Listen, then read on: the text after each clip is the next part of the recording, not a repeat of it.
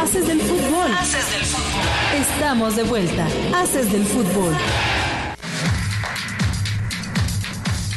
De regreso con todos ustedes amigos en Haces del Fútbol a través de Radio 98.1 de FM, el sonido de tus ideas, gracias a los que nos escuchan a través de eh, su aparato receptor, ya sea en la com, en la oficina, los que están haciendo tarea, no se desconcentren, ahorita vamos a platicar de la Liga MX, se nos fue la jornada 12 señores, partidos interesantes, algunos como que quedaron a deber, algunos sorprendieron, lo que pasó con Pumas Cruz Azul, es como para cortarse la cabeza o, o es natural porque ante un proceso que ha sido mal llevado, mal dirigido desde, la, desde prácticamente la directiva, no tendrías mejores resultados, ¿no? Pues natural, porque Cruz Azul está mal administrado desde la cooperativa, está en un pésimo momento. Creo que esa victoria contra Necaxa fue un espejismo prácticamente contra otro equipo malísimo que está tiene un centenario para el olvido. Y hoy Pumas anda bien, pero creo que a veces un poco le falta. Creo que le falta un poco más de ofensiva a veces. Bueno, y de Cruz Azul creo que hay poco que decir. Eh, Víctor Velázquez abandonó totalmente al equipo. Traen unos problemas muy serios, no del equipo, sino de la cementera en general. Creo que por eso está tan desahuciado el equipo en este momento. Y Dani, decías que el proceso, ¿cuál proceso hay en Cruz Azul? Ahí no hay nada. El Conejo Pérez, ah, gran, decir. gran, gran, gran, portero, pero no tiene ni la menor pues idea de lo que está haciendo. es una, una gran historia. Llega Ricardo Ferretti, un emblema de la Liga MX, del fútbol fútbol mexicano, con aras en mejorar a este equipo, en darle eh, los blasones y devolverlo a meter dentro de los primeros lugares. ¿A quiénes pidió? ¿Y quiénes le trajeron? Precisamente no le trajeron a los que pidió. Y desde ahí el proceso está mal. Porque si el director técnico te pide a los jugadores, te los pide porque sabe cuáles son las eh, cualidades que puede sacar de Yo entiendo tu punto, pero también tú como director técnico, si no te llevan lo que tú pides, pues te vas, compadre. ¡Claro! Te vas. yo, yo y, sé que... y, no se fue porque él quisiera, se fue porque no, fueron. Se fue porque realmente buscaron un pretexto para que se fuera. Yo creo que si viendo lo que tenía de rescisión de contrato, yo también me hubiera aguantado un ratillo más. Claro. Que yo lo que sé de fuente muy interna de Cruz Azul, que cuando vio que no le llevaron a este chico que llegó a Toluca, Robert, a Robert Morales, Robert, Morales ni a Quiñones. ni a Quiñones, él dijo, si me traes a Cambindo, yo no lo voy a meter y ahí empezó, ahí se rompió totalmente eh, la cordialidad que había entre el Tuca y Víctor Velázquez. Eh, Víctor Velázquez empezó a meter gente que le estaban informando, ¿sabes qué? El Tuca ni siquiera está dirigiendo, está eh, dejando que sea Guillermo Vázquez, que yo creo que es válido, por supuesto, que puedas... Que conoce también la institución. Que los llevó a una final, que, este, que ha sido campeón con, Cruz, con Pumas, perdón, creo que era válido, ahí empezó todo este problema y pues el Tuca dijo, ah, ¿me quieres este echar? Me vas a pagar. ¿Y el conejo? Pues el conejo, todos sabemos que ha ido pasando, el auxiliar, los porteros, porteros, presidente, director de... Él ahí sigue bien a gusto. A gusto. ¿Y cómo están los porteros? Bueno, y quienes están a gusto son las Águilas del la América en la cima completamente con 27 unidades ante un Mazatlán que puso un poquito de resistencia, pero que al final terminó. Le sacó un susto con el gol. Eso, no, dureza. No, no, no, no, quiero, defender a la América. Eso dureza. No quiero, no quiero defender a la América porque hasta yo estoy diciendo. Estoy diciendo. Este, pero creo que la América jugó un partido, yo creo que hasta la mitad de su potencial eh, estuve viendo el segundo tiempo cómo fallaron, cómo fallaban y fallaban y fallaban. Creo que hasta se lo tomaron a tipo de cáscara. Porque llega un momento por ahí del minuto 75, los jugadores de Mazatlán físicamente destrozados, hundidos. A que Loba ya no llegaba. Ya nada. Y es donde yo digo, ahí se ve la mala planeación de un equipo desde la pretemporada, que era mucho lo que hablaban Rich y el buen Canario Dorado. Pero pues el Canario Dorado dice que para qué No, pero es que creo, si eres un equipo que juega a nivel del mar en la playa, haz tu pretemporada en una zona alta, vete, no sé, a Ciudad de México, por allá, al centro ceremonial Vas al Otomí, bosque, algo así, un bosque. a la montaña, entrenas en la ¿Qué, montaña. qué hacen su pretemporada en playa? Estando en playa, pues Sí, en obviamente playa, en lo sí. físico te va, va a llegar un momento donde te va a fallar. Pero que les dije yo, es que irse a la playa no les va a servir de mucho. No, no es para aflojar las piernas. No, man. Perdón. No, te pases. No te pases. O sea, eh, la realidad es que ahí ni agarras aire.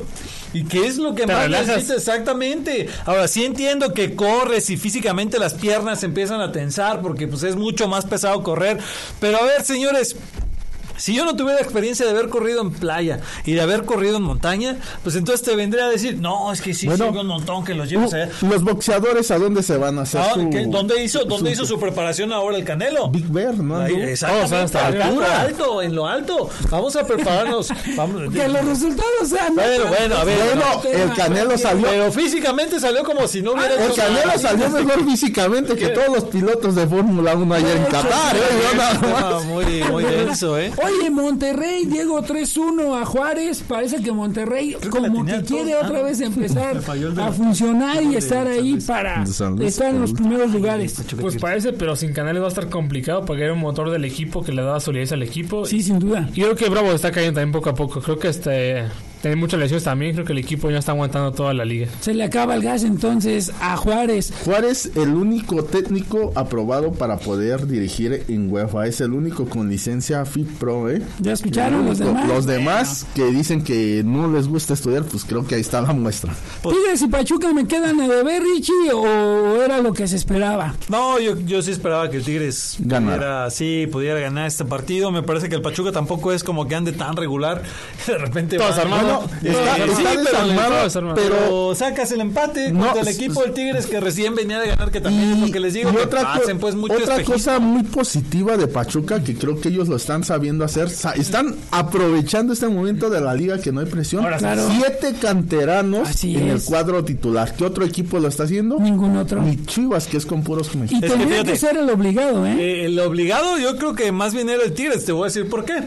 Porque el Tigres venía de ganarle a Mazatlán, Sí. luego le empató al Toluca. Toluca. y ahora vuelves a empatar.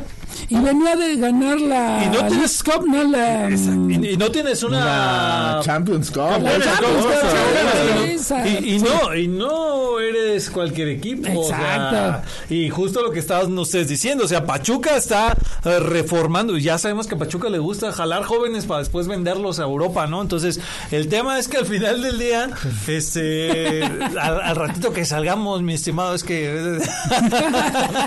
Te está haciendo señales. Es que, no, me están pidiendo que me acomode el micrófono que porque le grito, pero es que hay una relación muy... le muy grita al micrófono. No le grites al micrófono. El micrófono es tu amigo. El micrófono es tu amigo. Pero bueno, el tema acá justo es que sí me queda de ver este partido del, del equipo del Tigres contra el Pachuca. Me parece que el Tigres en serio necesitaba hacer algo más. Necesita hacer valer la jerarquía de los jugadores que tiene. Y bueno, al final de cuentas eso es lo que no termina por pesar con este equipo. Y el partido que completamente sorprendió la jornada, Chivas goleando al Atlas cuatro goles por uno cuando se esperaba una debacle más, más por la cuestión extra fútbol que lo que realmente hay en la Ya cancha. no está Vega. Desde que llegó Paunovic, Vega ha sido más un estorbo que lo que ha ayudado. Totalmente, y lo decía el señor productor hace un momento. Yo, yo creo que eh, Vega es otro de estos jugadores que tienen talento y potencial y le gana la fama.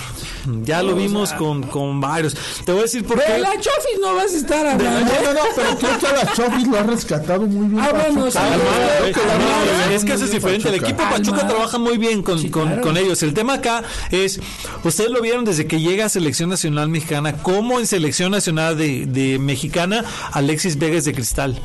Se lesiona muy seguido.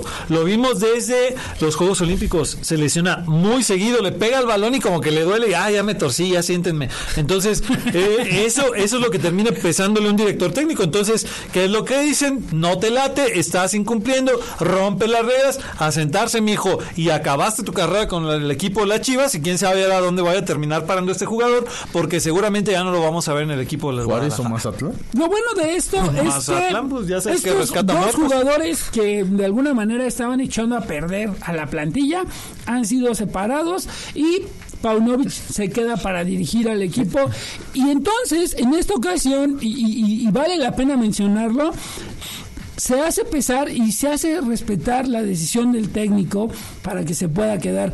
¿Me quitas a estos jugadores o me voy yo? ¿A quién tienes también de director deportivo, eh? Eso falta autoridad en el fútbol mexicano. Que cualquier, cualquier disciplina la, la, sancionen, así como Sí, es que yo creo que desde ahí, ¿con qué cara vas tú y le dices algo a Fernando Hierro? Sí, claro.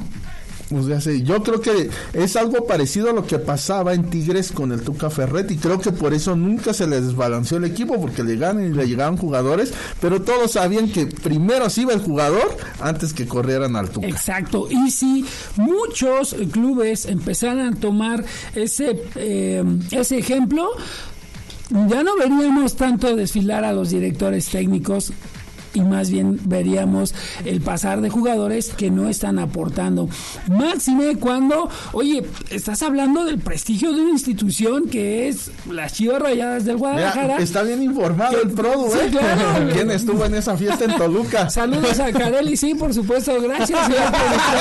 Se los enviamos de su parte. Oye, también Puebla, que de alguna manera está tratando de levantar algo que, que le había eh, generado mucho conflicto, le gana Necaxa, ok, perdemos la debida proporción, Necaxa no es un equipo que, que sea un parámetro de lo que te puede exigir, pero bueno, para lo que Necesita Toluca, bien, ¿no? 2-1. Sí, está bien. Puebla creo que incluso puede ganar los puntos en el TAS porque ya fue a reclamar el Altaz y supuestamente podría ganarlo, así que puede entrar, entrar dinero a la liguilla. Lo de Puebla yo lo vuelvo a reiterar. Muchos dicen que no importa la plaza, pero creo que ahí tienes un ejemplo de que sí termina pesando a veces el que sea futbolero o no. Puebla saca agua de las piedras, quién sabe de dónde, cuando ahora sí como el meme este de Michael, de Malcolm, el de no espero de nada de ustedes y logran decepcionarme, es al revés, porque de Puebla no esperas nada y te termina siempre dando algo, te termina sorprendiendo.